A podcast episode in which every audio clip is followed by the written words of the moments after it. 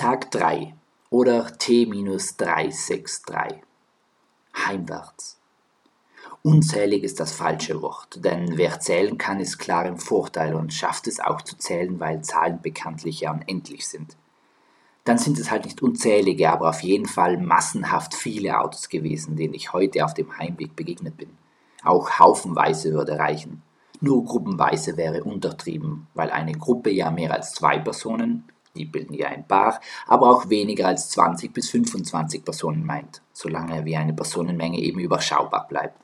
Alles darüber ist eine Masse oder ein Haufen, also massenhaft viele Autos.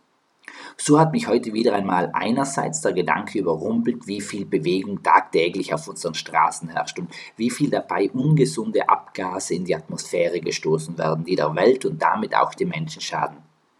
Dadurch schwächt der Mensch sein eigenes Immunsystem, wird anfälliger für Krankheiten und ist noch mehr auf technische Fortbewegungsmittel angewiesen. Ach ja, ein Teufelskreis eben. Oder in diesem Falle doch ein Menschenkreis, weil der Teufel hier wenig mitzuspielen hatte. Die Personifizierung des Bösen als Teufel, Luzifer oder Belzebub ist im religiösen Kontext überhaupt umstritten. Die gängigsten Varianten sind das Böse als Entscheidung gegen das Gute oder aber als der Diablos zu sehen. Diabolein ist griechisch, schmeckt aber nicht nach Fete und meint trennen, teilen, auseinanderreißen.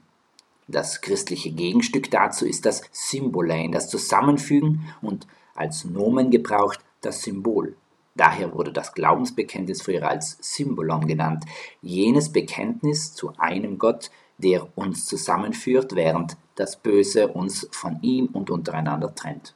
Genau diese vom Menschen verursachte, dem Menschen selbst schadende Wirkweise, die uns heute innewohnt, hat mich zum Nachdenken bewegt. Zugleich war es aber auch die Tatsache, dass ich mich dem Begriff Heimat versucht habe anzunähern. Es geschah während im Hintergrund das Lied Go Solo von Tom Rosenthal lief. Was ist dieser so hochgehaltene und dennoch vielfach anders interpretierte Ausdruck? Home, Heimat. Das Heim ist jener Ort, wo wir zu Hause sind, oder aber jener Ort, der zu unserem Zuhause gemacht wird, auch ganz unbeabsichtigt von uns. Hier zeigt sich wieder einmal die Vielseitigkeit der Begriffe. Heimat versucht auch wohl das Positive aus diesem Begriff herauszuholen. Jener Ort also, an dem wir unser Leben starten und in dem wir wachsen. Ein Ort, der uns einen Umgang mit anderen Menschen und dadurch, wie Martin Buber sagen würde, der Mensch wird am Du zum Ich, auch den Umgang mit uns selbst lehrt. Aber woran hängt dieser Ort letztlich? Ist es die Lokation Heimat? Oder ist es das Gefühl, welches vermittelt wird, wobei viele Menschen viele verschiedene Gefühle in ihrem Aufwachsen erfahren? Oder sind es schlussendlich Menschen, die uns Heimat sind und Heimat geben? Hier anlehnend muss ja beinahe der Film Tor 3 Ragnarök bedacht werden, wo, Achtung, Spoiler Alert, Odin zu Thor sagt, Asgard ist kein Ort, es ist ein Volk. Vielleicht kann diese schöne Schilderung von Heimat uns auch heute in einer Zeit, in der Heimat zu einem Kampfbegriff gemacht wird, weiterhelfen, Menschen, die zu uns zu kommen, Heimat zu bieten. Gemeinschaften, die Geborgenheit vermitteln, Erfahrungen, die wachsen helfen, Gefühle, die verbinden.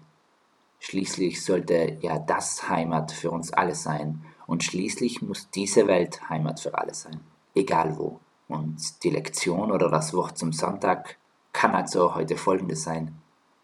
Wo deine Wurzeln sind oder dein Herz laut schlägt, wo Menschen sind, die dich freudig erwarten, wo du Ruhe findest und Kraft danken kannst, Dahin kannst du heimwärts starten. Damit Peace, Amen and Out, ein Hoch auf die Faultierrunde.